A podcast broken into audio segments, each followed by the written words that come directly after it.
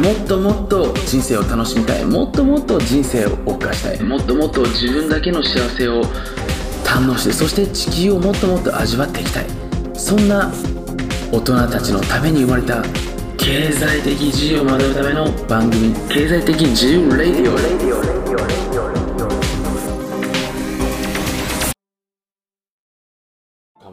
で今回はですね、まあ、リマインダーメールということでね、えーちょっと僕自身が、まあ、年にねあの1回か2回、えー意識的に行っていることをですねお話しさせていただきたく思っております。でこれ懐かしい、えー僕の思い出というかですね、あのーまあ、昔のメールが出てきましたのでちょっとね今回このビデオを見てくださっているあなたにもね、えシェアできたらなというふうに思っております。で、まあ、これ僕のなんていうんですかね過去の話なんで、まあ、今の話するとちょっと自慢に聞こえると思うんです。過去の話なんでねあの全然自慢にならないというかむしろあのまあ、こんな人でもね、あの人生変えられる、まあ、変えられるっていうとね、ちょっと難しい感じすると思うんですけれども、まあ、自分の望む方向に、あの変化していくことができるんだよというところですね、えーお話しさせていただきたく思っております。これ、で、2000、これ、10年にやった、あの僕の、なんていうんですかね、この、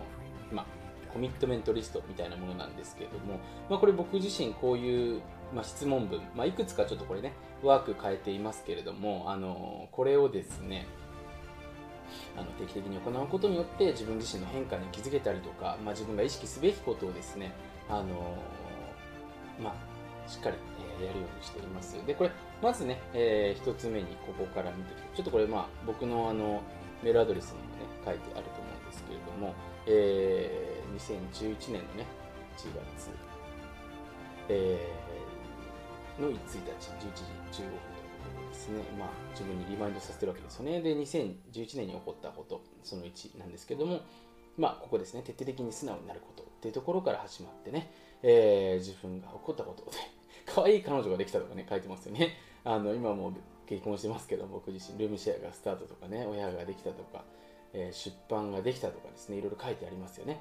で、まあ、これ出版ってあの僕自身の中の初めての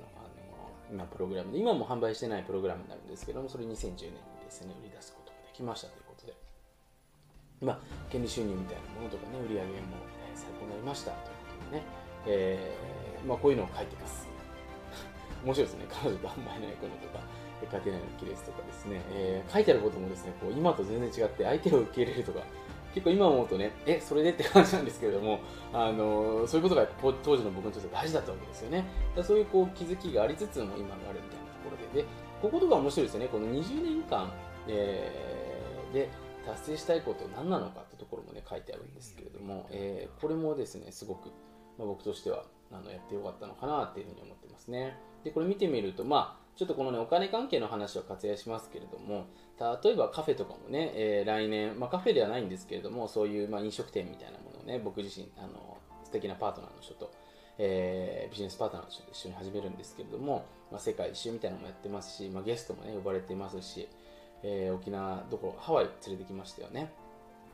で今収入源は30何個ぐらいあるんで、えーこれもできてますし、まあ、偉人、まあ、偉人と言われてるかわからないですけど、まあ、すごく有名な著名の方とね、えー仲良くなってます。で海外でも実際ビジネスしてますね、えー DJ デビューということで、まあ、DJ は趣味でやってるんですけれども、まあ、デビューしたかはちょっとこれ謎なんでハテナマークですね、えー法則を見つけるハワイに行くんですよ。これもまだですね。えーまあ、ハワイじゃないところにはね、あのいくつか拠点もありますけれども、自分のブランドを作るということでね、あのこれ僕自身もあの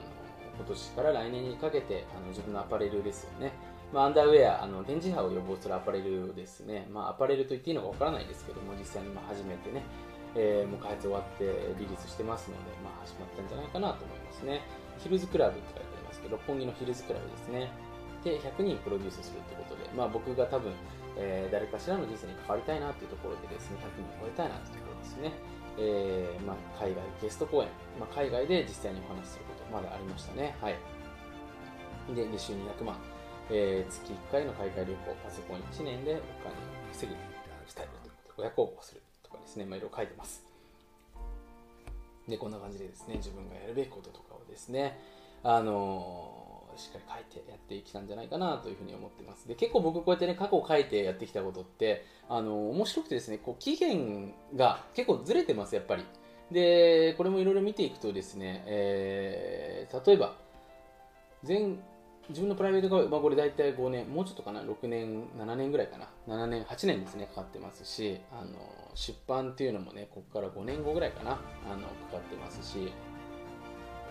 でパソコン1台でお金稼ぐぐらいこれとか1年未満でも叶ってたんですけども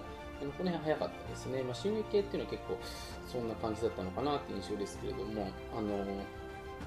まあ、そんな感じでですね、結構これ書いていくとですね、あのその瞬間叶わなくても、後で結構叶ってたりすごくあるんですね。で何が大事かっていうと、やっぱり僕たち自身がこう自分とお話しする時間ですよね。え、毎日こう少しずつでいいんで、自分が何をしていきたいのかな、どうしていきたいのかなってことをですね、自分に質問する時間、向き合う時間っていうのは、やっぱりこれ僕自身、あのずっと撮ってたなというふうに思ったんですよね。だから今回これ見てくださってるあなたにもぜひそういった時間撮っていただきたいなというふうに思ってますし、えー、そういった時間が、えー、自分の現実を良くしてくれるんですよね。で僕自身もその今振り返るとやっぱり昔ね自分に自信がなかった時自分が本当にね、え、人生良くすることができるのかな自分の人生変えることができるのかな、えー、いろんなことをやっぱり不安に思ってましたし恐怖に感じてました。でその時にやっぱりその恐怖とかねその不安に怯えている自分自身が嫌だったんですよね。だからそんな嫌だった自分を打ち消すためにも常にやっぱり自分と向き合う、え、向き合うってことは具体的に言うと僕の中で紙に書き出すってことを、え、やってました本当に。自分がどっちの方向に行きたいのか。でそのために今何ができるのか。で今自分の目の前にまあ何があるのか。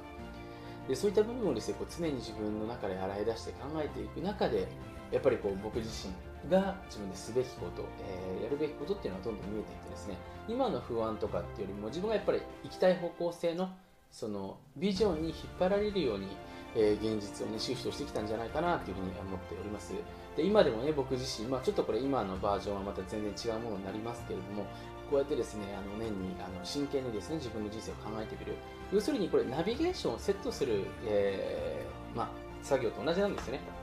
僕も最近ちょっとパスポートをですねあの増補しに行くっていうところであのまあその旅券センターみたいなところまで行ってきたんですけれども、車でね、日本にあの滞在してる時に、あの、ちょっとナビのあの設定をですね、あの、適当に入れてしまって、で、適当に入れちゃうと、やっぱりこれ何が起きるかというと、時間かかるんですよね。で、帰りはしっかりセットして、えー、行く道もシミュレーションしてから行こうっていうことで行くと、やっぱ早く帰ってくれるんですね。でそういうふうにして、これナビセットする場所がどこにあるのかっていうので、全然そのスピード感変わってきますので、え、そういう作業をですね、ぜひ、あのー、まあ、怠らないでいただきたいというかですね、これ楽しい作業なんで、ぜひね、やっていただきたいなというふうに思ってます。で、このテンプレートはですね、この下にね、えー、あると思いますので、ぜひね、これで良ければ使っていただいて、えー、自分の中にあるものをですね、すっきり外に出して、えー、自分のね、また意識に上げていただければなというふうに思っております。えまあ、そんなわけですね、今回は、えこういった年末に行うべき、え行った方がいいね、えワークをですね、お話しさせていただきました。まあ、これ本当にあの僕の リアルなですね、経験なので参考になるかな、わからないんですけど、まあ、本当に人生ね、えー、変えられますので、ぜひ、えー、少しずつ少しずつ、シフトしていただければなというふうに思っております。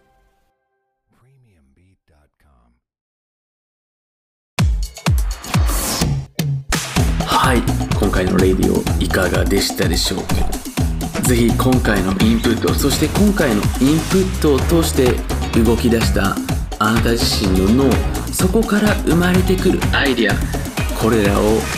ぜひお大事にそして今この瞬間何かインスピレーションが湧いてきたのであればぜひそれらをメモしていただいていつやるのかも今この瞬間に決めていただければこのインプットの時間が未来を作っていくそんなリズムになっていきますのでぜひクリエイティブシステムをお作りいただければなというふうに思っております。僕自身が大好きな質問。僕自身の一日をアップグレードさせてくれるものは何なのか。それはどこにあるのか。誰が知っているのか。そして